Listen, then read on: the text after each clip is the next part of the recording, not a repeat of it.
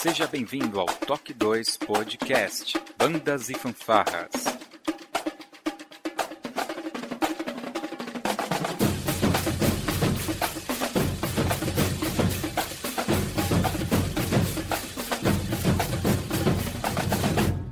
No ritmo da vida, na batida do coração.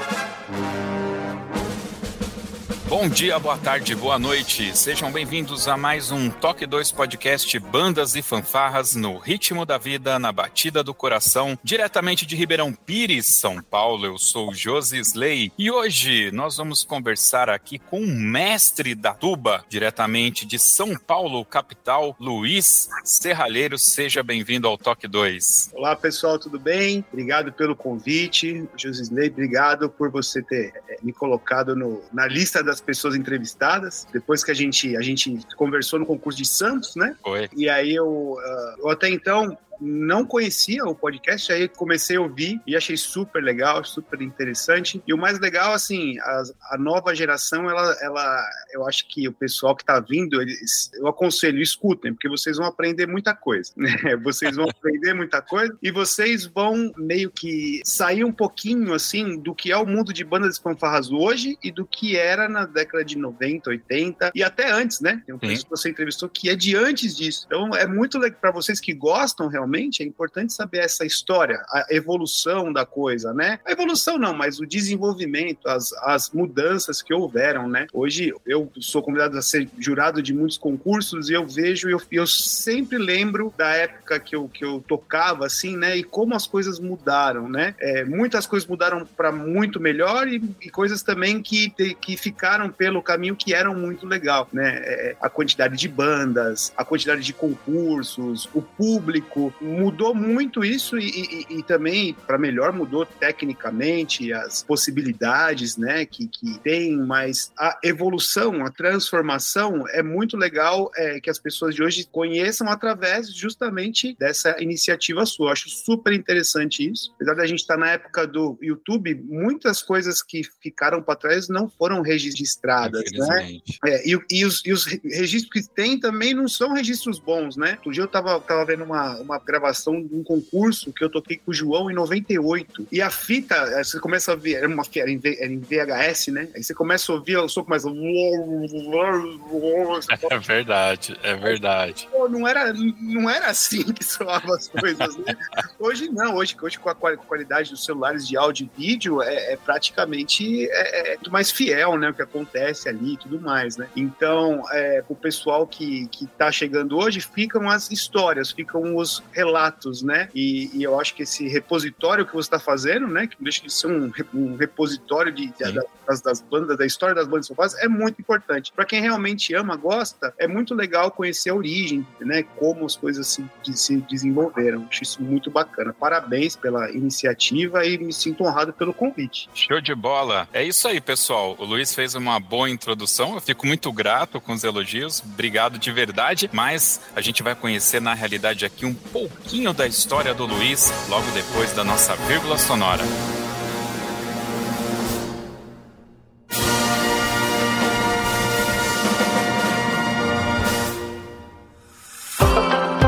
Olá, você está ouvindo o Toque 2 podcast Bandas e Fanfarras do site toque2.com.br. Para falar conosco, você pode acessar as nossas redes sociais através do nosso site ou pelo e-mail contato@toque2.com.br. Se você gosta do nosso trabalho e deseja nos ajudar a produzir um conteúdo cada vez melhor, acesse nossa plataforma de contribuição em nosso site e saiba como ajudar. Este podcast tem o apoio cultural da JG Creative Uniformes e Fardamentos. Marche com a Elite, marche com JG Creative.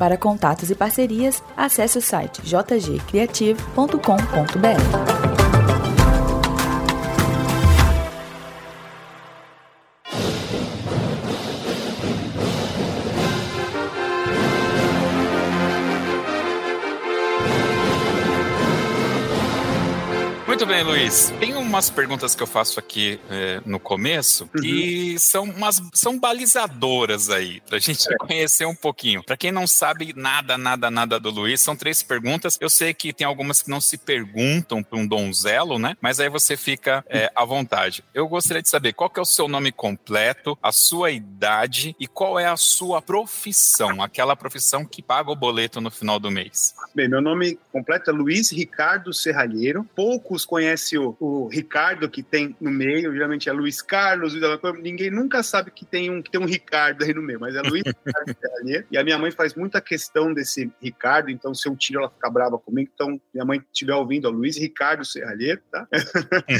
Outra pergunta, minha... A sua idade? Idade, eu tenho 42 anos hoje e também o que eu faço, eu sou tubista.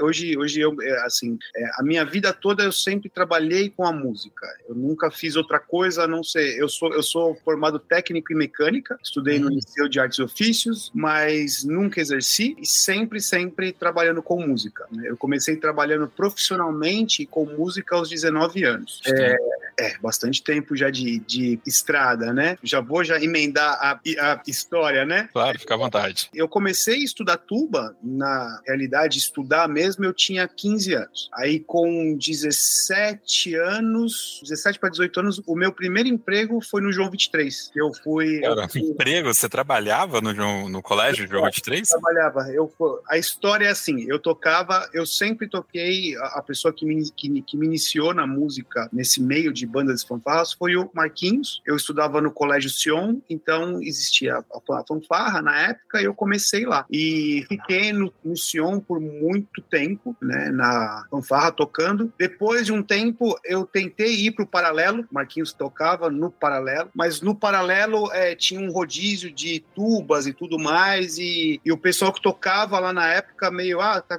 chegando agora, é moleque, me deixava de lado, não me, não me deixava tocar. Então eu ia lá só para ficar vendo o ensaio, né? Ensaio. E aí eles não me deixavam tocar, até aí tudo bem. Aí depois de lá, aí eu fui pro Noé de Azevedo. Noé de Azevedo. E aí eu fiquei no Noé de Azevedo, tocava no, na fanfarra do, do Sion, que era a categoria infanto juvenil, e tocava no Noé de Azevedo, que era a categoria sênior. E depois o Noé virou banda, né? E aí aquela coisa que virou banda tal, eu fiquei no, no começo da, da, da banda, e foi no ano acho que de 98, 90, 90, não, 99, e foi quando o João 23 perdeu, perdeu alguns concursos, eu lembro, inclusive pro Noé, e o João ele deu uma, ele deu uma, uma, uma desmontada enorme. Eu lembro que o naipe de tubas, assim, o Wilson foi pro Progresso, é, o Cláudio, o Claudião foi pro Noé, o Wilson foi pro Noé, assim, desmontou o naipe, né? E aí no outro ano foi quase que uma reconstrução da banda, né? Exatamente. Foi no ano de 99. E nessa reconstrução da banda, o Frigideira tinha um projeto de implantar uma banda sinfônica é, no João. E ele precisava de alguns professores para cada instrumento. Então ele me convidou na, na época para ser instrutor da banda da banda sinfônica, montar o naipe de tubas e eufônios, mas uma condição seria eu tocar na banda marcial, né? Naquela época eu tocava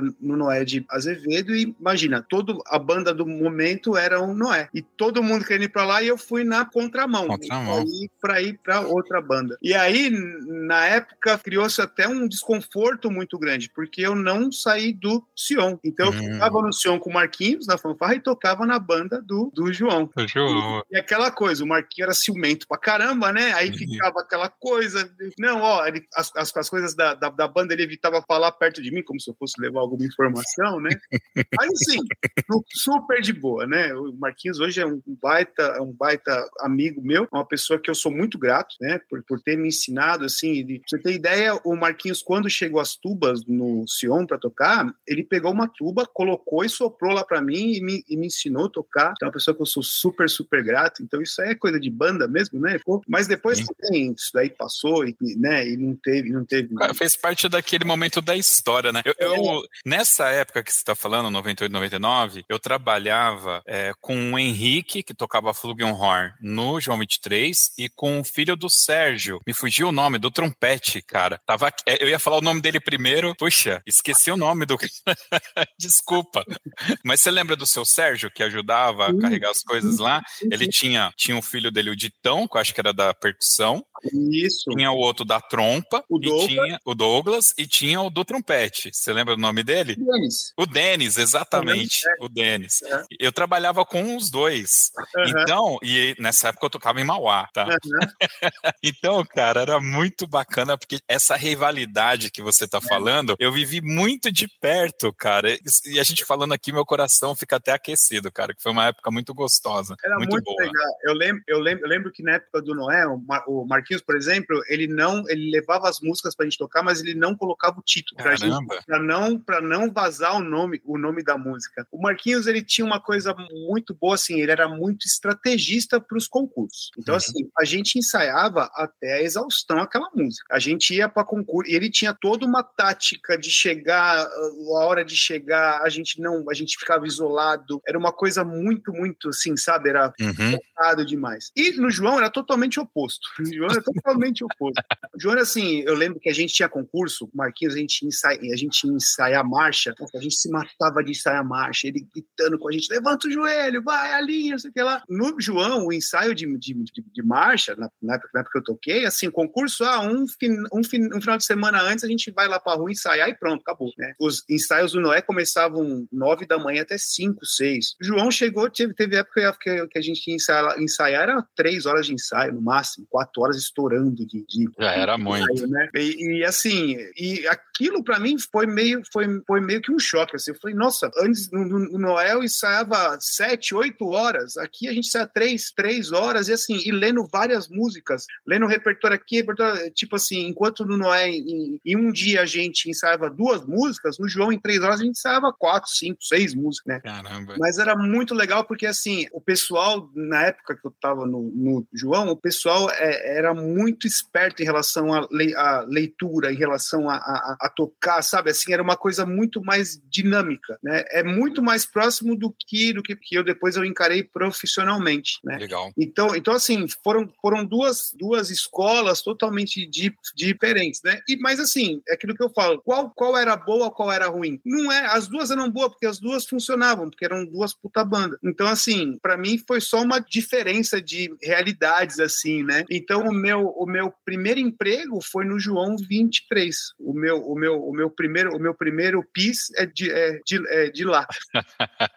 que maravilha. Eu, eu, também sou muito grato ao Frigideira por ter me chamado, por ter é, tido esse voto de confiança, porque até então a gente nunca tinha nem se falado. Então, assim, ele já, já me chamou para ir para lá, tudo, a gente fez um trabalho legal, tudo. Eu fiquei, eu fiquei, é engraçado, eu fiquei no João, eu acho que dois ou três anos no máximo, mas eu me identifiquei muito com a banda. Então, assim, parece que eu toquei no João muito tempo, né? E eu não fiquei tanto tempo. Aí, tanto, aí depois passou essa, essa, essa fase 99, aí 98, 99, aí depois, no final, acabou, voltou, aí o Claudião voltou, o Wilson voltou, o Cabral voltou a tocar. Então, assim, aí a gente montou um puta naipão de tubas legal pra caramba, assim, na, no meio de bandas fanfarras, assim, que eu toquei, foi o melhor naipe, assim, tocava um monte de coisa. Você falou aí desse seu início ali já na adolescência no Noé, junto com Marquinhos e tal. Mas na sua família, era uma família musical? Você teve, assim, um incentivo de ir pra música do lado familiar? De, de onde que veio essa coisa de, ah, vou participar de uma banda, de uma fanfarra,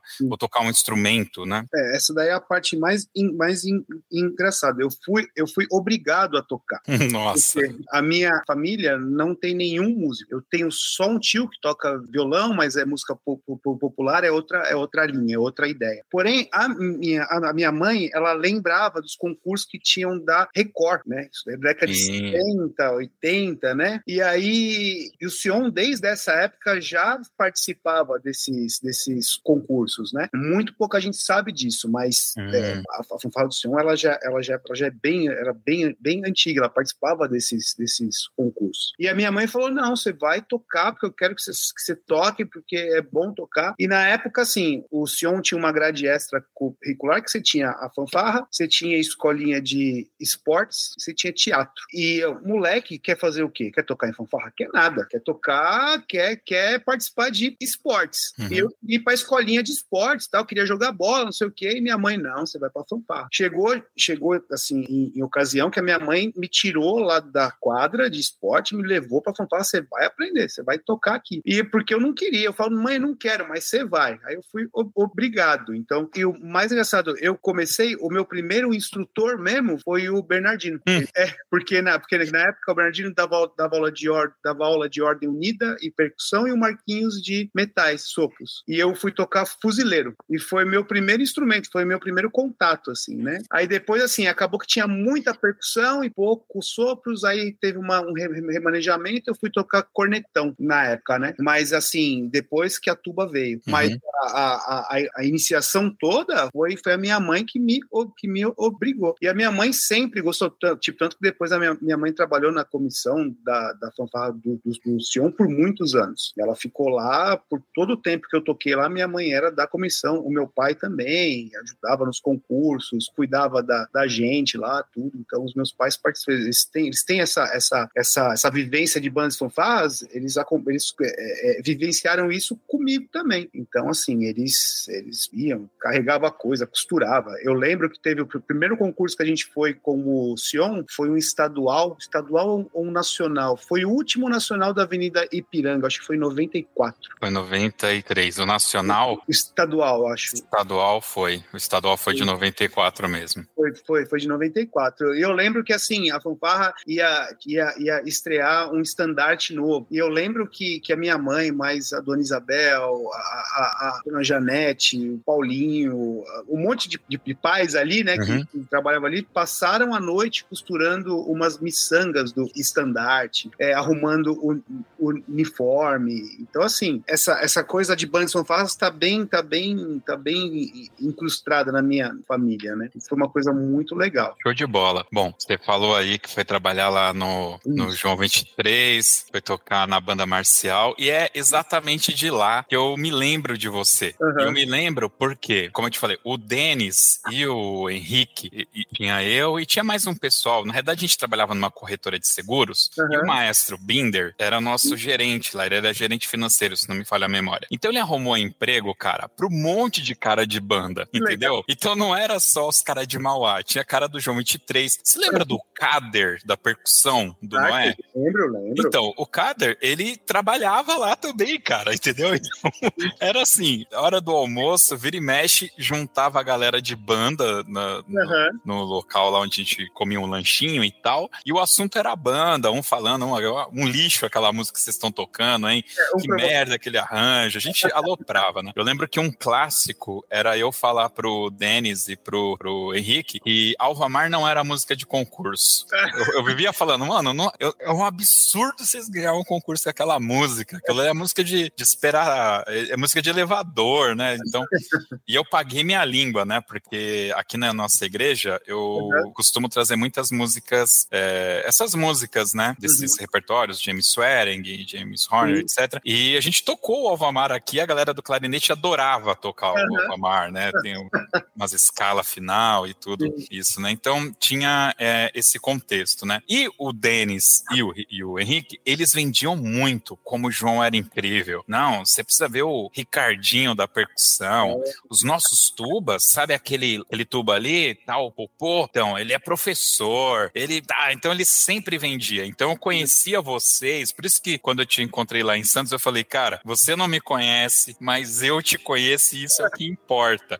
E eu te conheço porque o Denis e o Henrique viviam falando de você, não só de você, né? De, de pessoal lá. O Ricardo Bocão, do trombone, já gravou, uhum. participou aqui com a gente em vários podcasts, né? O Wilson vivia em Mauá, Sim. acho que ele namorava com uma mina é. lá de Mauá, então ele vivia lá em Mauá. Então a gente acabou realmente conhecendo toda a galera. E tem um podcast aqui, pro ouvinte que tá, tá chegando, vai ter link aqui no post, Mauá versus João 23, que eu juntei do lado de, do João 23 o Graneiro, uhum. que ele não gosta do apelido, ele me falou, o Bocão e o Nestares, uhum. e do meu lado tá eu e mais um músico de Mauá, e a gente fala sobre o concurso de 2003, que foi o último concurso de 23. Você tocou nesse concurso também, não? não. De 23, não. Não. Não. É de 2003. Eu, saí, eu, 2003, é, perdão. Eu saí do João em 2002. Em 2002 eu, eu acabei eu acabei tendo que assim, porque aí começou nessa época eu saí, eu, eu toquei no, no João, eu tocava na banda Sinfônica Jovem. Eu entrei na banda Show. Sinfônica Jovem antes, né? Antes, antes de entrar no, no, no, João, eu entrei na banda Sinfônica Jovem em 97. O João eu fui em 99. E aí em 2000 eu aí eu fiz prova, eu entrei na banda profissional, entrei na banda Sinfônica do estado de São Paulo. Então aí para mim já ficava assim, único dia e eu comecei a fazer faculdade de música também, então aí tomou totalmente o meu, o meu tempo, né?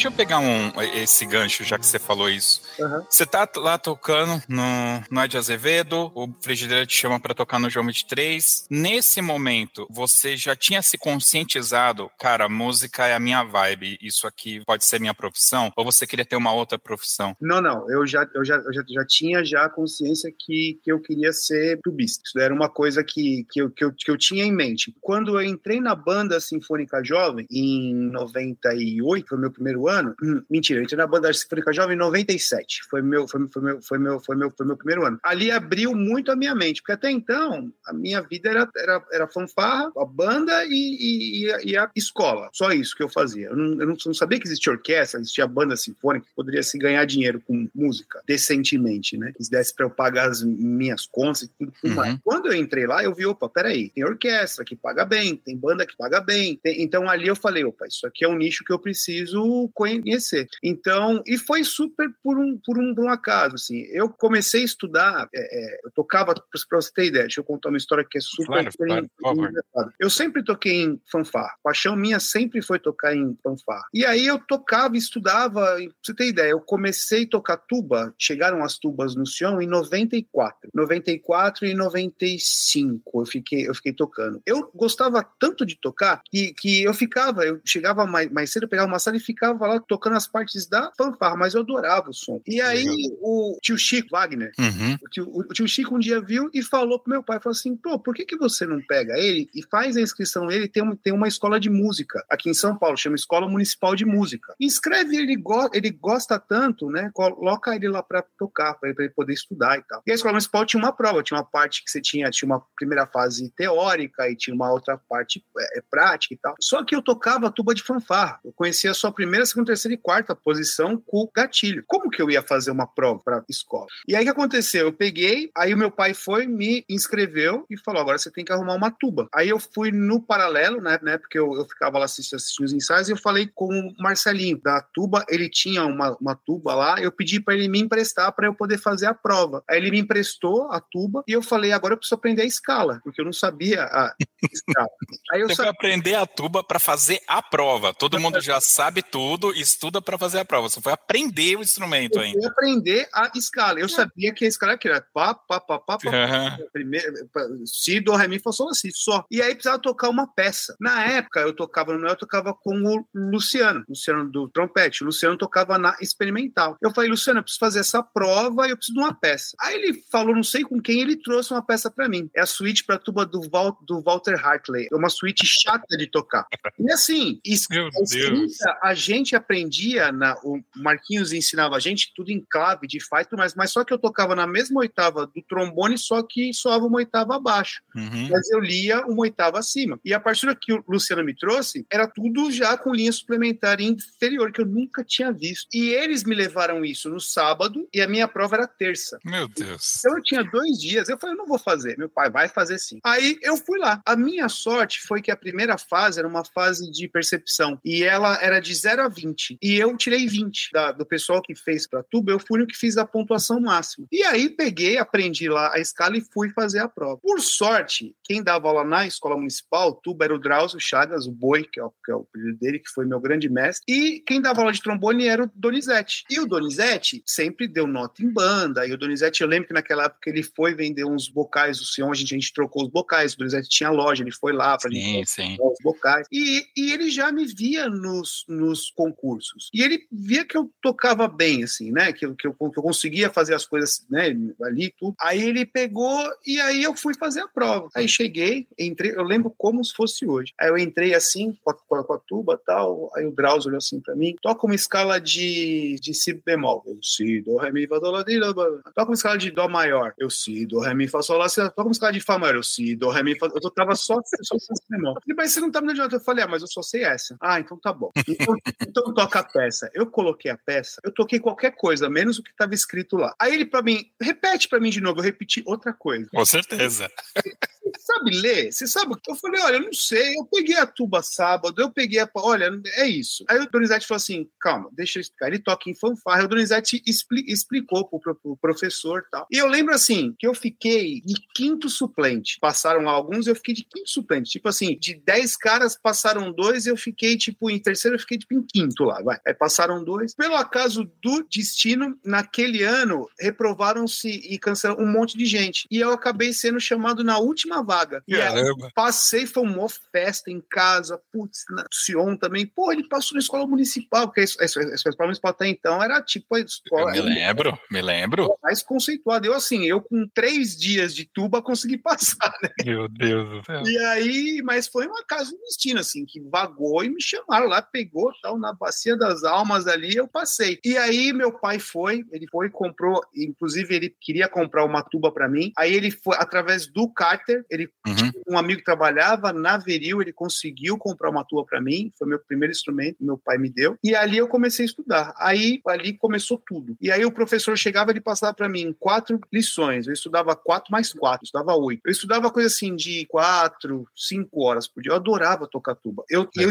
nessa época eu já estudava no liceu. E o liceu, ele é do lado da PM, que tinha a banda da polícia. E eu fiz amizade com o Sidney, que era o tubista de lá. O Sidney também tocava em banda, tocou a vida toda. Hoje ele tá na orquestra de, de Manaus. E eu saía do liceu, ia pra banda, ficava lá estudando com ele. E de lá é, é, é eu voltava pra, casa, tal, fazia as minhas lições e ia pra fanfarra. Então, assim, e da escola eu comecei, mas a, a minha vida era fanfarra, de, durante a semana o Sion, final de semana, domingo eu ia pro Noé, e de sábado eu ia pra escola municipal. Estudava durante a, a semana. E isso foi de 95 até 97. E eu estudando. E ninguém me conhecia, porque a gente só se conhecia, eu conhecia o pessoal de bandas e fanfarras que me conheciam, mas o mundo, assim, de tubas, eufônios que tocavam, que estudavam, ninguém me conhecia, porque eu não me, eu não, eu não me envolvia, não assistia concerto, não fazia nada. A minha, minha, a minha vida era uma bolha, assim, né? Uhum. Para mim era só aquilo. Aí, em 90, aí de 96 para 97, que já dois, dois anos que eu tocava, uns amigos, pô, vai abrir teste para a banda da Mônica, para a banda sinfônica jovem. E o que, que é isso? Ah, é uma banda sinfônica. Eu falei, a banda, mas tem como, como é que é? Não, tem clarinete, tem flauta. Eu falei, pô, tem isso? Eu não sabia. Mas,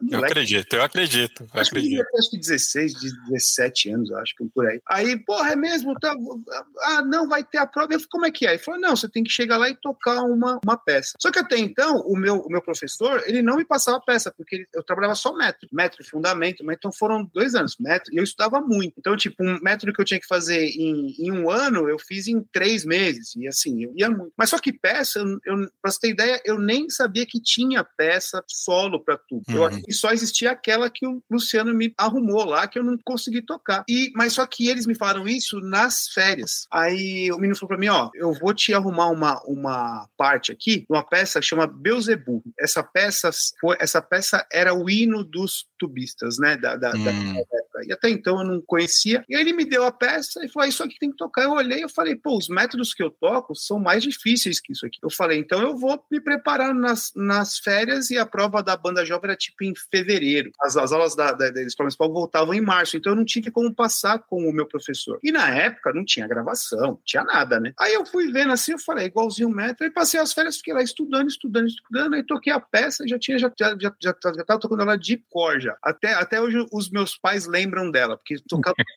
todo esse negócio. E como foi chegar, imagina, pro pai e a mãe falar, ó, tem que tocar essa música chamada Deus Zebu, é, satanás aqui. Deus Zebu, Deus. Aí, até hoje, o meu pai fala, toca, toca aí o, o Beuzebu pra Beuzebu, meu Deus. Até hoje. Aí eu peguei, fui lá tal, aí chegou o dia de fazer a prova. Aí eu me inscrevi e fui. Aí deviam ter uns 12 tubistas ali. Eu não, o único que eu conhecia era o Babu, que tocava no paralelo, o Alex. Ele tocava na, na banda lá, ele olhou pra mim e falou, o que você tá fazendo aqui? Eu falei, ah, vim fazer, vim fazer a prova. Ah, então tá bom, porque na, na época era, era justamente ele que não deixava eu tocar no paralelo. Ele falou assim, não, você vai ficar olhando só. Uhum. E aí ele ficou lá, né, tudo e tal. Aí a gente pegou, eu sentei lá no canto, esse, o pessoal já, já, já, tudo já se conhecia, o pessoal tudo mais, tudo mais velho, nas faixas de 20, 25, né, e eu, molecão, tava chegando lá. Aí me chamaram para fazer a prova. Eu cheguei, sentei, a banca tava o Janelli, tava a Mônica, o Sadal, acho que tava também na época, tinha os professores da ULM. Aí eu cheguei, toquei, toquei tudo, aí acabei de tocar. Aí a Mônica, você é da onde? Eu falei, eu sou aqui de São Paulo, tal, estudo na escola municipal, tá? Mas você toca? Eu falei, toco na, na fanfarra. Mas você não toca em banda? Não, só toco em fanfarra. Porque até então não, to, não tocava, né? Assim, é, eu comecei depois que eu comecei a estudar que eu fui pra banda do Noé, mas eu sempre uhum. fiquei com fanfarra, sem. Ah, então tá bom. Aí passou, aí eu falei, é só isso. Ela falou, ó, se você quiser esperar, a gente vai ouvir o pessoal, você pode esperar para saber o resultado, ou senão depois a gente divulga. Você precisa ligar, porque na época não tinha internet, né? Na época aí você, aí você liga para saber. Eu falei, ah, vou ficar aqui esperando, né? Os meus pais me, me levaram para fazer a prova, ficaram lá. Os meus pais sempre me, me incentivaram e apoiaram em tudo. Assim. Oh, muito legal. É o, é o, que eu falo hoje para os meus alunos, assim, se você tem apoio do, dos, dos, pais, da, da, família, metade do caminho andado você já tem para ser bem su, sucedido. Aí é, é pegamos, ficamos lá tal, aí chamaram, aí, ah, tá, acabou a prova. Ah, é, a gente quer falar com o Luiz. Aí eu tava num cantinho, aí me chamaram tal. Aí falou, ó, parabéns, você passou em primeiro lugar, você vai ser chefe de naipe. Aí, o que, que é chefe de naipe? Eu lembro direitinho.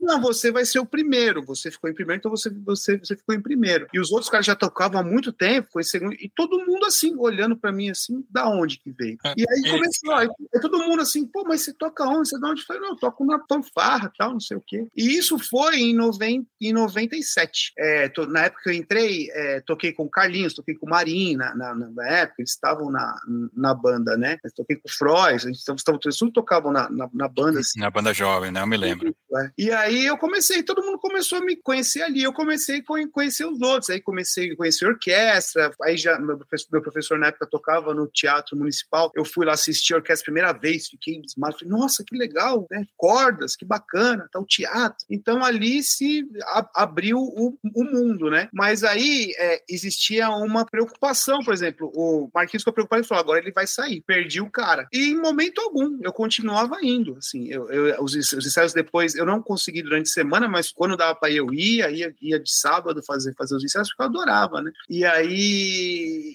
fui indo, indo, indo, e dali que foi o pontapé inicial. Aí em 97, no mesmo ano, eu já fui para Campos Jordão, para o festival de inverno. Em 98, eu fui para o festival, eu conheci o Marcos dos Anjos, que foi meu segundo professor, e foi indo, indo, aí nessa época, 98, aí eu já fui já para o João também, já comecei da, da, da aula, aí já iam, ia, o Marcão começava a me indicar para ir para Ribeirão Preto, tocar com a, com a orquestra, e as coisas foram indo, indo, indo. Aí chegou de 99 para 2000, ali foi o divisor de águas, porque aí é muito raro abrir uma vaga de tuba, né? E, e naquele ano, o meu professor se aposentou, o Franguinho tocava na época na Experimental e na banda sinfônica. Ele foi para o Teatro Municipal, abriu a vaga da banda. Fazia anos que não, não abria. E era a minha chance de me profissionalizar. Né? Na época eu tinha 18 para 19 anos, e a gente em casa, é, a gente passou por um problema, assim, o meu, meu pai tinha uma empresa, ele precisou fechar a, a, a empresa, a gente estava meio que assim, ó, e eu fazendo curso técnico, tinha que trabalhar, eu falei, aqui vai ser o divisor de águas. Ou eu passo aqui, na, né, né, consigo né, entrar aqui, ou não sei o que eu vou fazer. E aí eu estudei, mas eu estudei, estudei, estudei, e abri uma vaga de tuba e de eufônio também. Por um acaso, o, o Sadarride saiu e abriu essa vaga de eufônio.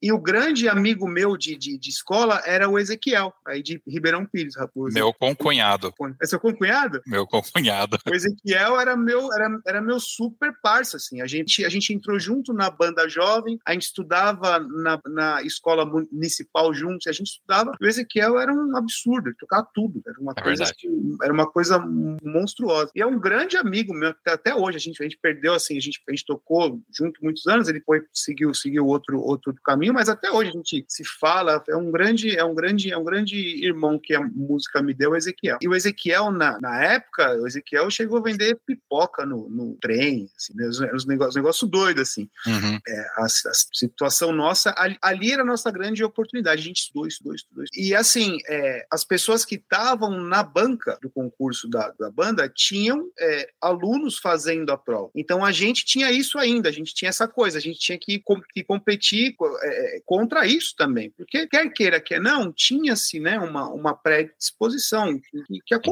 né? Para isso que tem o biombo, né? E, a, e fizemos, a gente se matou, a gente estudou. Tá como a gente estudou, meu Deus do céu, a gente estudava, estudava, estudava, estudava. A gente foi fazer a, a, a prova e teve uma primeira fase que foi, foi um dia, se selecionaram, tinham 10 candidatos, 12, passaram três. E a última fase era com biombo. Se não fosse biombo, acho que a gente não teria passado. Mas aí teve o biombo, na época a banca era o Daniel Heavens, já, já era o Daniel Heavens, o Roberto já tinha saído da, da, da, da banca. E passou eu e o Ezequiel, nós dois passamos. E ali começou. Mas eu fiquei, aí a banda sinfônica eu fiquei, mas eu fiquei, eu fiquei pouco tempo na banda sinfônica, porque hum. nessa época aí aconteceu, eu fiquei na banda, aí o, o, o, Marco, aí surgiu a OZESP, né, em 98, com aquele boom, reformulou o Zé e tal. Isso. E em 2000, eu já comecei a fazer cachê lá. Tinha na OZESP, cara? É. Cara, que bacana, velho. Era um negócio assim, pra você ter ideia, assim, aí eu penso hoje, né, eu falo assim, caramba, em, é, em 94, o Marquinho me ensinou a tocar o solafone no Sion. Em 2000, já tô aqui na Posés. Então, assim, para mim foi um negócio muito. Foi tudo muito rápido, né? Mas porque, assim, primeiro eu gostava muito de estudar, estudava demais. A gente não tinha tanta concorrência de alto nível como tem hoje também, né? Mas tinha que fazer bem feito as coisas, né? Então, assim, eu fui em 2000, já comecei a fazer. O Marcos me chamou para tocar na, na eu lembro até hoje. Foi no dia 12 de outubro de 2000, a gente tocou Zaratustra com o Nash Regina. Eu lembro, eu lembro até hoje, claro. Assim. Uhum. E desde então, desde 2000, aí eu comecei a ser sub do Marcão lá, tudo assim, fui desenvolvendo muito lá. E eu toquei na banda por dois anos. Aí o Donald, que era tubista, Donald Smith, que era tubista uhum. da antiga OZESP, aí a OZESP elas dividiu, né? Criou a OZESP e criou-se a Orquestra da Rádio TV Cultura, que era a orquestra da RTC. E aí o Donald, Donald ele, ele faleceu, abriu a vaga. E eu acabei indo para RTC. Na época da. Era muito engraçado que na, que na época da RTC, na trompa era o Michael Alpert, que dava nota concurso em, em, em banda.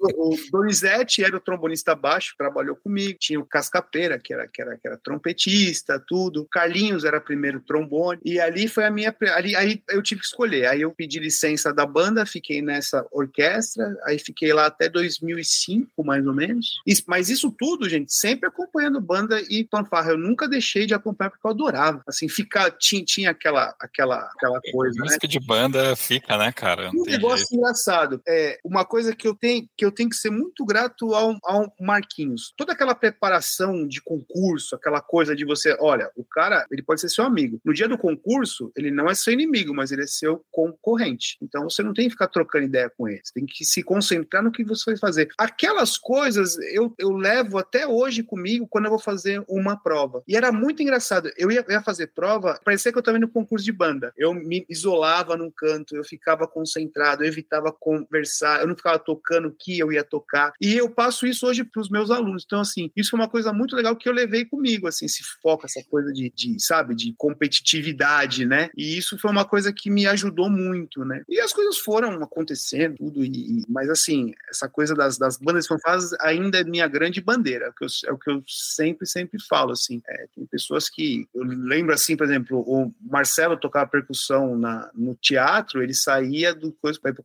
concurso. Né? Eu também, na época eu tocava na, na banda sinfônica, na, na orquestra, eu saía para ir para o concurso tocar. E sempre gostou muito disso. Né? Eu vejo muito você postando fotos do Teatro Municipal. Sim. Você hoje é músico do Teatro Municipal? Isso, eu sou. Hoje eu, eu entrei no Teatro Municipal em 2017. A história é assim, eu, eu fiquei na banda, na banda do estado de 2000 até 2002. De lá eu saí, fui para a orquestra da Rádio TV Cultura. Fiquei de 2003 e 2005 essa orquestra acabou, fechou orquestra. E aí, paralelamente a isso, eu tocava numa orquestra em São Bernardo. São Bernardo tinha uma, uma orquestra que se criou. Eu trabalhei lá por muitos anos, era uma orquestra muito boa. É, eu trabalhava lá, então tocava na RTC de manhã, ia para São Bernardo à tarde e à noite ia para faculdade. Em 2005 a orquestra acabou. Eu fiquei só em São Bernardo. Por acaso também, eu digo assim, quando eu construí a minha, minha vida, eu tive muita ajuda do, do Cosmos também. E aí, em 2006, o meu professor se aposentou da escola. De novo, você é o aposentador de é,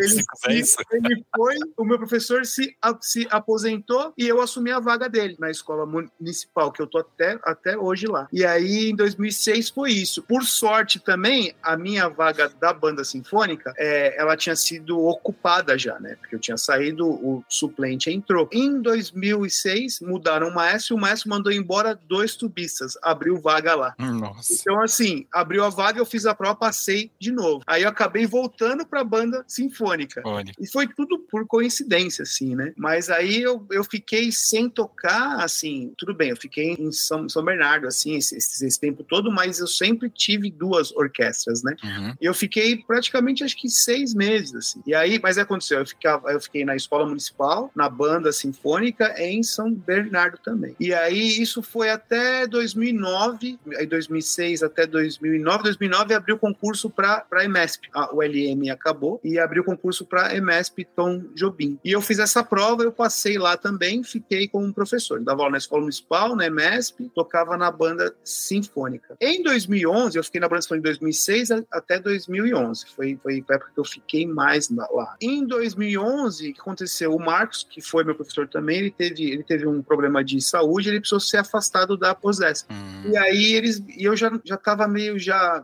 eu senti que meu ciclo na banda sinfônica já estava acabando já, né? Eu, eu nunca consegui me, me acomodar. Então aquilo já estava começando a me acomodar, então eu falei, não, tá na hora de eu arrumar alguma outra coisa, tal. Na época era solteiro, morava com os meus pais, falei assim, eu não vou morrer se eu ficar sem o emprego. Eu ainda tenho a escola, tenho a, a, a eu fico de, de freelancer aí. Nessa época, 2009, a orquestra de São, São Bernardo por questões políticas acabou, eu falo, eu fico só, fico só, só dando aula e fico de freela, né? Se precisar alguma coisa tal, beleza. E aí, quando eu ia pedir a demissão da banda, me convidaram para ficar na USESP por seis meses, que o Marcos tirou uma, uma, uma licença de seis, seis, seis, seis, meses. Aí eu falei, maravilha, pedi demissão da, da, da banda, falei, fico seis meses na USESP. Aí pensei, o salário que eu ganhei em seis meses da USESP equivalia a três anos de salário da banda sinfônica. Meu Deus. Eu falei, eu falei pronto, eu falei, fico aqui seis meses, guardo o, dinheiro, eu sempre, sempre tive uma educação financeira muito, muito bem é, feita, assim, né? Eu falei, eu guardo esse dinheiro, coloco para render e tal, fico aí uns, uns, três anos até abrir alguma, alguma coisa. E esse, esses seis meses viraram seis anos.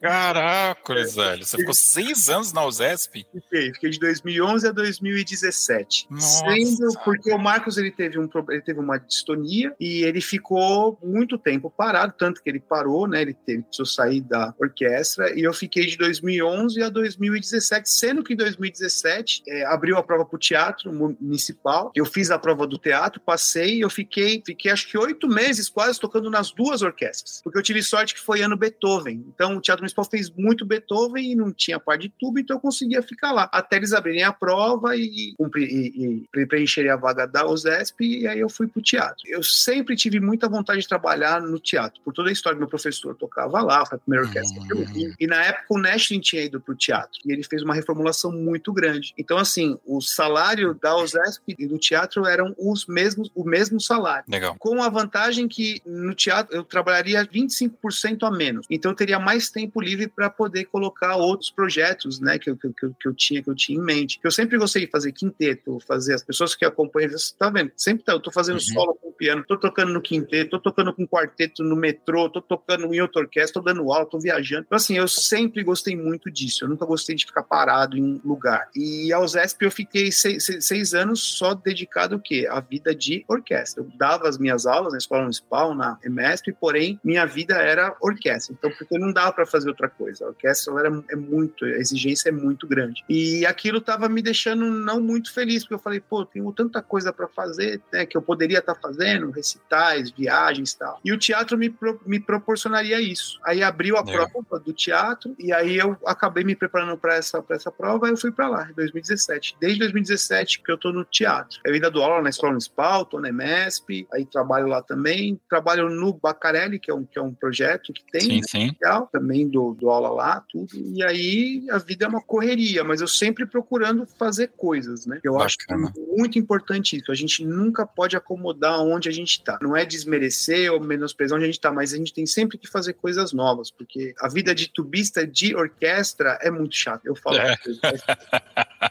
Chato porque, assim, tem momentos muito legais tem momentos muito chatos. Se você não se reinventar, você acaba sucumbindo àquela coisa, assim, sabe? Aquela. É aquilo. mais friada, né? É muito difícil entrar, mas é muito fácil ficar. Se você, se você é um cara que tem consciência, se você se mantém em, em forma, um repertório de, de orquestra, você consegue viver bem tocando, mas é aquilo que a gente quer? Não, você quer fazer música, você quer criar, você quer fazer outras coisas, né? Porque é isso que te enriquece. Né? Thank you.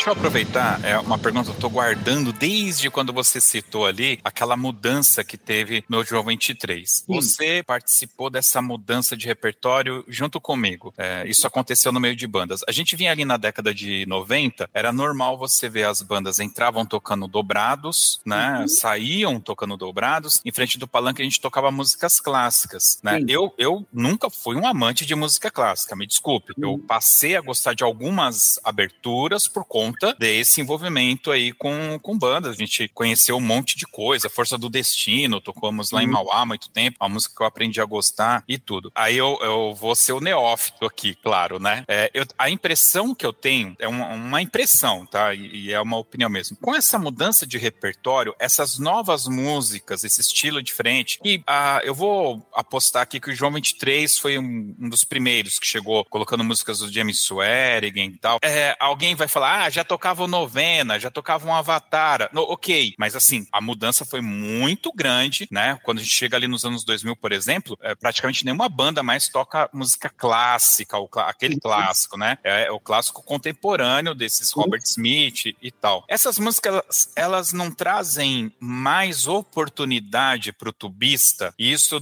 eventualmente não trouxe uma geração de músicos low brass mais preparada em função de exigir mais esses caras caras ou é uma ilusão? Não, não tem muito a ver. Não, é, é, depende muito de quem escrevia. Por exemplo, a gente tocou no Noé a Sinfonia Fantástica. Uhum. É, o, que, o que, que o Marquinhos fez? A parte que a tuba tocava era a parte de contrabaixo da orquestra. Era exatamente a parte de contrabaixo. Fizemos um arranjo da quinta de Beethoven, era a parte de. Agora, se você pegar, por exemplo, é, Itaquá, né, tocando a abertura do, do. Como é que chama? Tocava, gente? Do Guarani. Guarani. Guarani, eu tocando uh, Sampa. a Falaria Ligeira, tocando essas coisas e tal. Você via que era o quê? Eram umas bolachonas e tinha um ou outro cara que era mais que tinha mais técnica, ele tocando uma porrada de nota, mas os, os, os arranjos eram muito simpli, simplificados. Por isso que ficava chato. Hum. Pegar, por exemplo, um arranjo do Guarani que estava enxugado um monte de coisa. Então fica chato, né? Então, assim, por quê? Porque ele não, naquela época, eu não sei, de repente, por desconhecimento técnico, talvez possa ser também, porque as coisas foram evoluindo. A, a, possibilidade que um instrumento de metal tem de fazer as coisas que a gente conhece hoje, naquela época, às vezes não era, né? E tudo bem, porque a gente não tinha a informação que a gente tem hoje, né? A gente não tem a qualidade de instrumentos que a gente tem hoje também. É, isso tudo foi evoluindo junto, né? A informação foi chegando e foi evoluindo. É quando, por exemplo, a gente tocou Salvador Rosa. A parte do, do Salvador Rosa que o Frigideira ia colocar pra gente tocar era a parte de baixos e fagotes da orquestra. Não tinha nada simplificado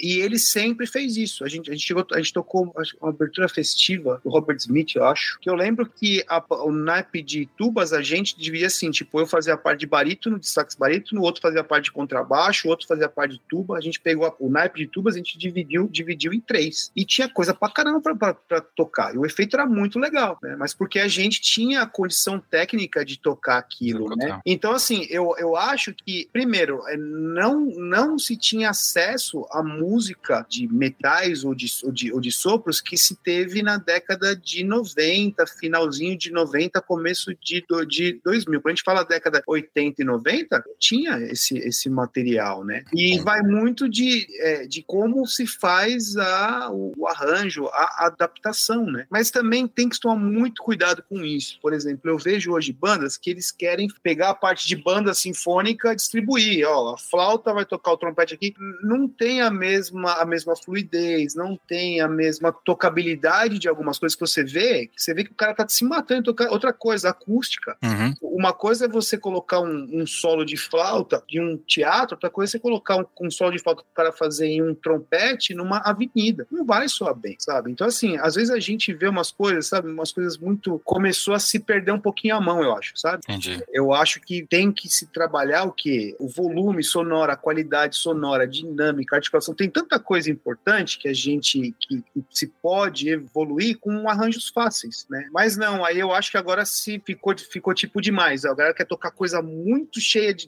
E o básico ficou para trás. Antigamente não, antigamente era muito básico e pouco de desafio técnico. Agora mudou as coisas. E falta esse equilíbrio, eu acho, né? Show de bola. Cara, tem duas coisas que eu ainda preciso. Eu, sei que o tempo tá, tá indo aqui, mas você me desculpe, eu preciso, porque se eu não, se eu não falar essas, esses dois pontos que ainda faltam, Diga. Depois o pessoal pergunta, pô, mas você, cara, por que popô? popô é o seguinte, é, eu tocava, eu, to, eu tocava numa banda tal de. de visto essa, uma, uma, uma, banda pop, e aí eu queria fazer as partes, o sax, as coisas e tal, e queria tocar e tal. E o maestro assim: não, tuba só faz popô, popô, popô. e ficou o cara do popô, popô, popô, e foi fim do popô e ficou. Não acredito, cara. o, o, nome de guerra, isso daí, ó, isso foi o quê? Isso foi, no, cara, isso foi em 90, 97, 98 que ficou, e o apelido é esse. Tem, e hoje tem, tem pessoas que nem, que nem conhecem. Luiz, quem que é Luiz? Não sabe. Ficou popô, ficou a marca registrada. e aí tem aquela coisa, você vai pro Nordeste, vira, vira popó. Se você uhum. vai, se você vai ter a popó, popó. Eu falo assim, tanto faz, gente, não tem problema. Pode ser popó, popô. Tem uma aluna minha que me chama, que me chama de popo. Popo. Eu falo, porra, popó, popô também, mas popo nunca, ouvi. que maravilha, cara, que maravilha.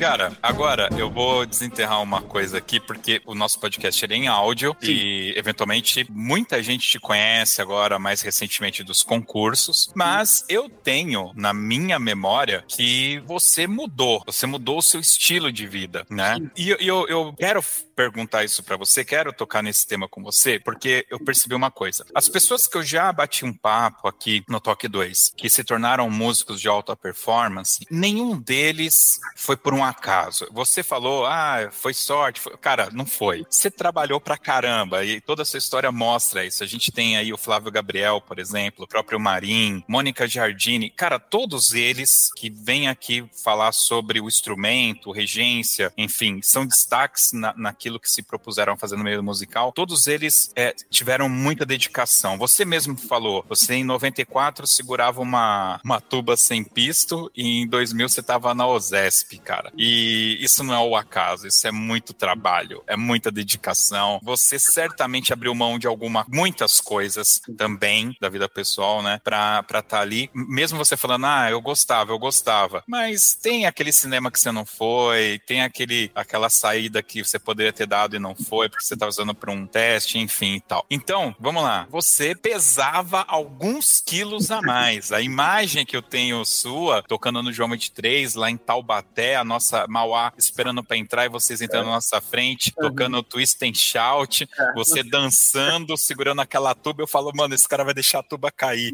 não é possível e tal, dando show lá e tudo. Cara, eu queria que você falasse um pouco dessa sua motivação, porque hoje você levanta peso, peso, vai em academia, né? Você se casou, você tem filho, enfim. Sua vida, é, você foi muito além. E isso, para mim, é, soa assim realmente como essa coisa da dedicação, da visão de qualidade de vida, de uma motivação mesmo, cara, né? Então, o que, que te motivou? Como foi o dia que você olhou assim e falou: quer saber? Deu. Ah.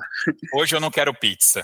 É, bem, eu sempre. É engraçado, né? Eu tava, eu tava pensando, esses dias eu vi uma, uma foto, eu tava, eu tava em Salvador semana passada, eu tava com, hum. o, com o Luiz Garcia, que é, que é trompista, e a gente tinha tirado uma foto em 2001, 2002, a gente, dois, acho que foi 2002. Mentira, foi 2008. Foi uma, uhum. um quinteto que a gente montou para tocar em Berlim, em um festival que teve lá. E eu tava pesando na época uns 160 quilos por aí. Meu Deus. Tava enorme, né? E aí ele pegou, pô, você lembra desse cara aqui? Aí eu, a gente começou a rir, né? Aí eu fiquei pensando, eu falei, pô, a minha vida inteira eu lutei contra o peso, né? Assim, aquela coisa, né? Mas eu fico pensando, se não fosse isso, eu não iria ser músico. Porque eu só fui é. tocar tuba porque eu era gordo, porque eu era, porque eu era grande. Existia aquele estereótipo, uhum, né? Sim. Então, assim, eu falo, pô, pelo menos alguma coisa aquilo lá me trouxe de bom, né? Que foi a música. mas é, eu, quando tinha. Isso foi. Mas eu, eu sempre fui, sempre, mesmo pesado, eu sempre fui muito ativo. Sempre. E eu tinha, tinha fase que eu emagrecia, fase que eu engordava tudo mais. Mas aí começou a chegar a idade, né? E aí você começa a ver que você. Aquela coisa de você ser mais gordinho com 20 anos já não é a mesma coisa com 30. E aí com 35 também não. Aí, aí a luz amarela começou a tocar, problema de articulação, problema de pressão, e a saúde já não foi, né? Aí um dia aí eu fui no médico, o médico falou: olha, é o seguinte, nessa pegada aí, mais uns 10 aninhos aí vai te dar um AVC, vai te dar algum, alguma coisa. E ele falou assim: você tem que se, que se cuidar, porque se tiver um problema, você vai ficar acamado, imagina. A primeira coisa que veio na minha mente, assim, puta, eu não vou mais poder tocar. Caramba. Foi a primeira coisa que veio, eu não vou mais poder tocar. Se, se, eu, se, eu, se eu tiver aqui, se eu não puder mais tocar, sentido tem, né? Eu ter feito tudo que, o que eu fiz, né? Então aí eu joguei na balança, falei, vamos tentar, vai. Aí foi indo, aí a, aí a cabeça vai mudando, você vai vendo que realmente a idade pesa, que você, que se você perder um pouquinho mais de peso, você consegue respirar melhor, você consegue tocar melhor. Quer dizer, a tuba já começou a não pesar tanto, eu consegui já é, estudar por mais tempo, que até então realmente eu comecei a ter dificuldade. Outra coisa que me também me despertou isso, eu, eu tava tendo dificuldade em tocar. Poxa. O ar já não vinha tão, tão fácil, é, o instrumento já pesava demais, o instrumento já não é anatômico, então eu não conseguia encaixar porque a barriga não deixava. Então, assim, é, isso tudo foi um. Foi, foi tipo juntando, e aí eu comecei a fazer dieta e comecei a me dedicar ao esporte. O esporte que eu digo, assim, não sou nenhum profissional, não sou nenhum bodybuilder, não sou nenhum atleta, uhum. mas assim, eu comecei a perceber que muita coisa do que eu fazia de atividade física era a mesma coisa que eu fazia quando eu tocava. Então, assim, eu sabia que, por exemplo, ah, sei lá, é, eu sei que se eu a, apoiar mais a, a, musculatura abdominal, se eu tiver mais força no core, eu vou ter mais força para poder apoiar, para poder estimular a minha parte respiratória. Então você começa a fazer uma associação, porque tocar nada mais é que uma grande atividade física. Tudo, uhum. tudo é músculo, né? A embocadura é músculo, a parte respiratória é músculo, tudo, tudo é músculo. Então, se você consegue ter uma disciplina nessa parte física, você pode transportar isso para a música. E a consciência corporal que eu fui adquirindo me ajuda demais. Por exemplo, noção do que do que é músculo antagônico, eu posso usar isso tocando também, né? É, então assim, eu comecei a fazer essa associação e me ajuda muito tocar hoje. Hoje, hoje eu consigo tocar por mais tempo, uma qualidade melhor, é, sem me matar tanto. Eu sei que opa, quando, quando eu começo, eu falo não, tô tenso aqui, eu tenho que relaxar aqui. Opa, o, o ponto de apoio uhum. meu, tá, sabe? Então assim, para mim foi uma grande descoberta isso, né? E me ajudou muito a tocar. E assim, eu, é o que eu falo, assim, eu, eu, não, eu não fico levando. Às vezes as pessoas chegam lá, a pessoa tá com sobrepeso, tal, não sei o que lá. Eu, eu, eu não sou aquele, aquele, aquele cara que levanta agora a bandeira. Não, você tem que. Eu falo, não, às vezes eu tenho alunos que você vê que ele está bem, uhum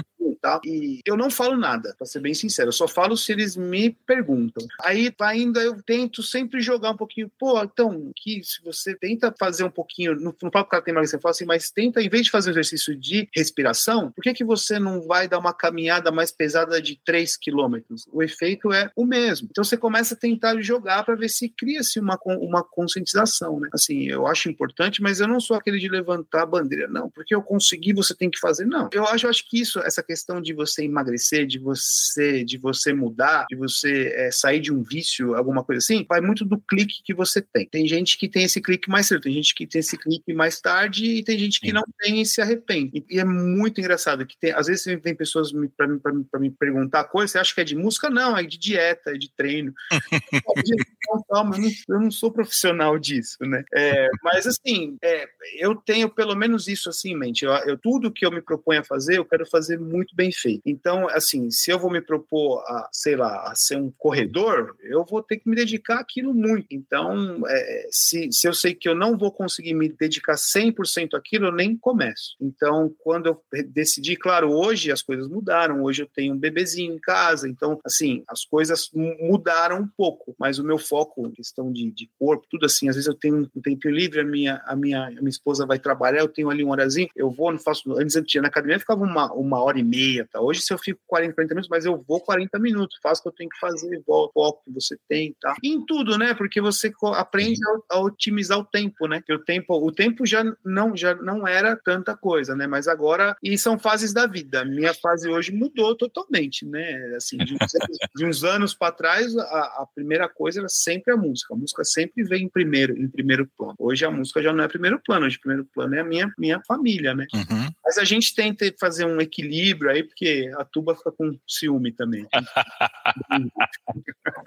Cara, mas assim, parabéns. Eu sei que você não precisa, tá? Na, na real, você não precisa, mas parabéns porque é muito bacana ver, né? Agora conhecendo também um pouco da sua história musical associada a essa mudança de estilo de vida, cara. É, pô, é pra bater palma mesmo, cara. Puxa, muito parabéns porque é aquilo que a gente conversou em off, né? Eu falei um pouco disso para você. Eu acho que você, pela posição que você tá, o instrumento que você toca, que é um instrumento diferente, né? No, no contexto de orquestra, musical e tudo né? Eu acho que você acaba sendo um foco de atenção. E aí você tem a possibilidade de mostrar o algo mais. Além da música, você está mostrando esse incentivo à saúde, né? E eu acho isso muito bacana, cara. De verdade. Então, é não podia deixar passar isso sem Mas comentar. É o que eu acho. Eu acho assim, a gente, a gente é uma grande responsabilidade, assim, a posição que a gente que a gente tem hoje. Eu, eu hoje, assim, eu sempre gostei muito de ensinar.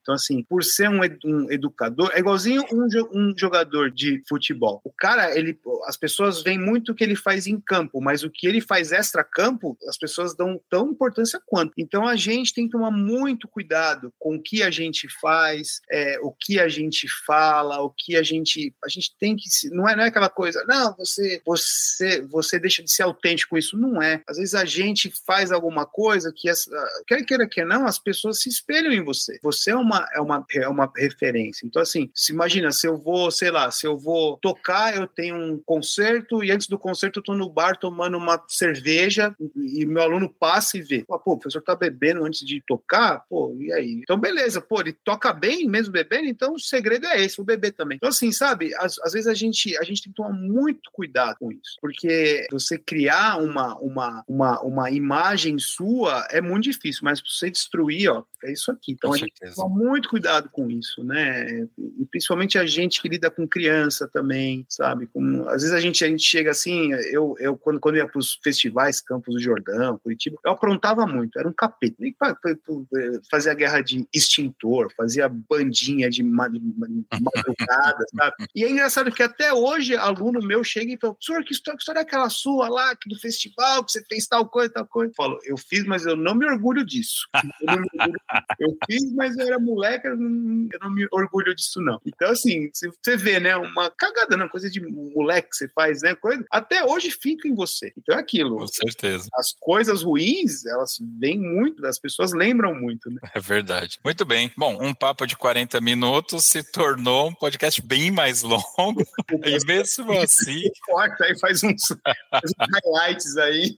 Sem problema. Bom, é, pessoal, obviamente que não tem como o Luiz colocar aqui pra gente em mínimos detalhes toda a carreira dele. Ele citou aqui, por exemplo, viagens para fora do Brasil, que entrou aí no meio do, do bate-papo e tudo, mas não dá para a gente pegar tudo. Por isso que é um bate-papo que eu já falo logo no começo, é um pedacinho da história dele para ficar aqui registrado, para a gente conhecer esse profissional da música maravilhoso que tem uma experiência fantástica aí. É, Luiz, desde já eu quero te agradecer pela participação, por ter dado esse tempo aqui e ter compartilhado com a gente todas essas histórias maravilhosas, enfim, foi muito bacana.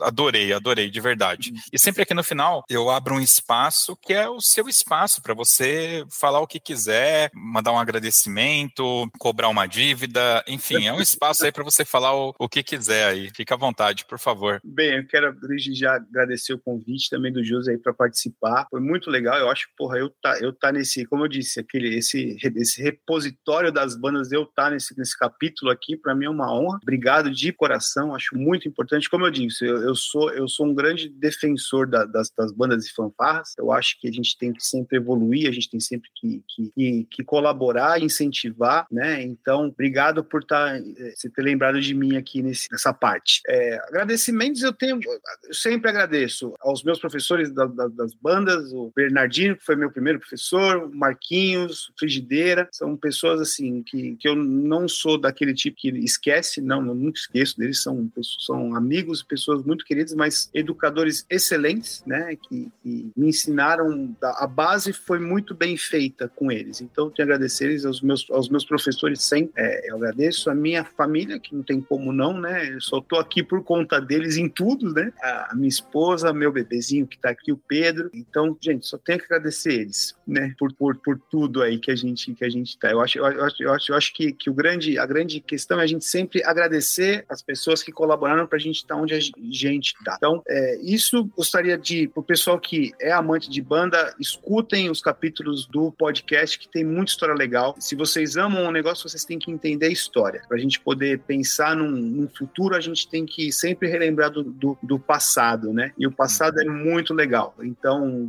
das, das bandas que falam, a história é, daria para fazer um filme aqui, né? Uma, uma série, né? Sim. Então, eu acho muito importante que vocês façam isso e aquilo. É, se em algum momento na banda não fala vocês, vocês, vocês sentirem um, um, algo mais, procurem informação, procurem escolas, procurem, procurem se desenvolver no instrumento de vocês. Geralmente, ah, mas é um hobby. Não é porque é um hobby que você não precisa fazer ele bem feito. Então, assim, é, procurem, é, é muito legal. O, o, perder, vocês nunca vão perder nada. Conhecimento nunca é demais, né? É aquela coisa, o cara que joga a bola só de domingo, ele pode fazer uma corridinha segunda, uma corridinha quarta, fazer um, tre um treininho de embaixadinha sexta, que domingo ele vai estar tá jogando melhor. Então, assim, se dediquem um pouquinho mais ao instrumento de vocês, porque ganha vocês, ganha o maestro, ganha a corporação, né? Então, assim, não fiquem só naquela coisa de, de domingo, é, é, é, tentem descobrir o prazer em tocar o instrumento de vocês. Isso é muito importante, é um conselho que eu, que eu dou para vocês todos aí. Show de bola! É isso aí, pessoal. Vamos agora para nossas dicas culturais.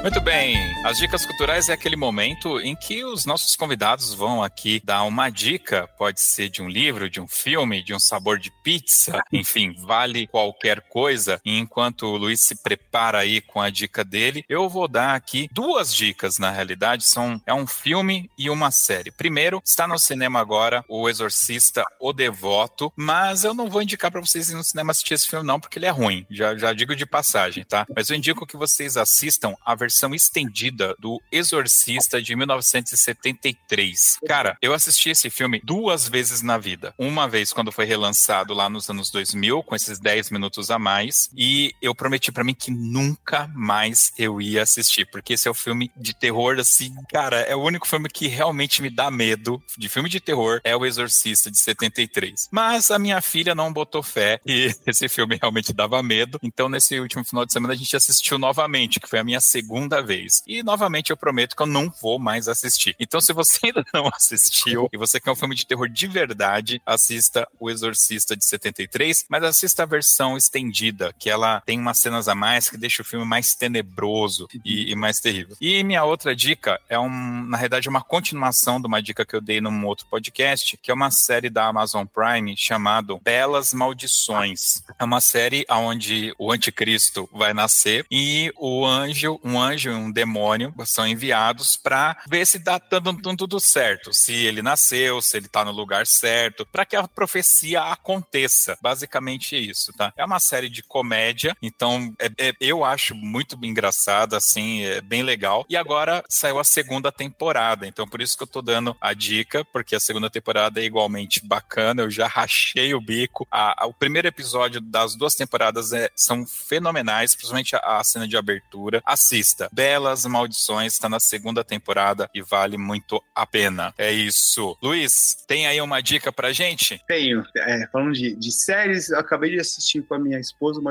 uma série que tem no HBO chamada Barry. Cara, assim, essa série é muito boa. É muito boa. A gente acabou, de, a gente acabou ontem. Gente, é muito legal. Essa série é muito. É, é surreal, assim. É um, vou dar um pequeno spoiler. Claro. É um cara que ele vem da guerra e ele vira um assassino de aluguel. E no momento da vida dele, ele resolve entrar para ser é, ator. Ele entra numa oficina de teatro em Los Angeles. E no meio disso tem uma quadrilha de chechenos, bolivianos. Gente, assistam. É incrível. É muito engraçado. É muito boa essa série, cara. É muito boa mesmo, velho. Essa, essa, série, essa série, ela é sensacional. E uma outra que eu, que, eu, que eu comecei a ver que é muito legal é um documentário sobre o David Beckham. Se vocês puderem assistir, é muito bacana, porque mostra um lado dele, assim, dele, né, porque ele foi casado com a Vitória, com a Vitória, que era da Spice Girl, né, é, é, e aí, cara, é muito legal, porque, porque conta a relação dele com o técnico do time dele da, na época, o Ferguson, né, e aquela coisa, ele, como ele conseguiu lidar em ser um sex symbol da época, né, um cara super bonitão tal, não sei o quê, e como o, o Ferguson é, é influenciou ele na vida dele, a como ele não deixar que aquilo influenciasse na carreira dele. Tipo, tipo desde assim, ele, ele, ele tinha um patrocínio da Adidas, eu acho, acho que era Adidas, ele chegou com uma chuteira branca, o Ferguson, não, isso aqui não é, não é pista de, de, de, moda, isso aqui é outra coisa. E isso fez, fez com que ele fosse um, tivesse uma carreira incrível, né? Então, assim, é, uma, é, um, é um filme legal pra gente, pra gente poder, poder é, fazer um paralelo à nossa realidade. É um filme que eu gosto muito. É, então, é um, um documentário que eu comecei a assistir, aconselho vocês a assistirem, é muito legal a história. Mas o Barry ainda é o primeiro, é a primeira opção, assistam. É muito, legal. É muito bom mesmo, é bem legal. Beleza, pessoal, é isso aí. Vamos agora para o Toca na Pista.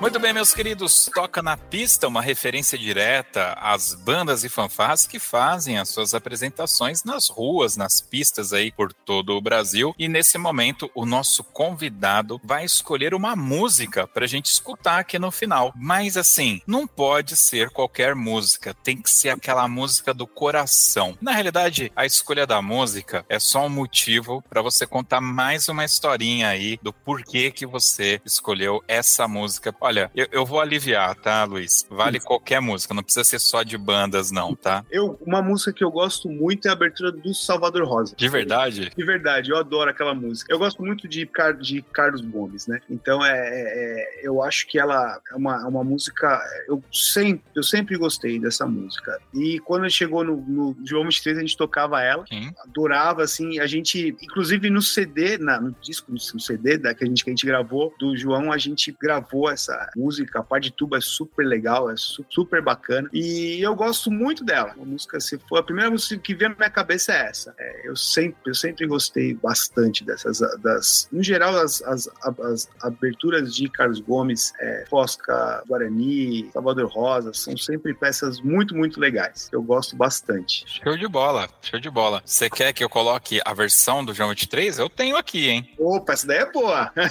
então, beleza. E para quem quiser escutar escutar o CD inteiro, tem aqui no Toque 2, eu disponibilizei aí, vai ter link aqui no post para quem quiser escutar um CD bacana, dá para ouvir do começo ao fim, todas as músicas são bem legais, vale muito a pena. Beleza, show de bola. Luiz, Popô.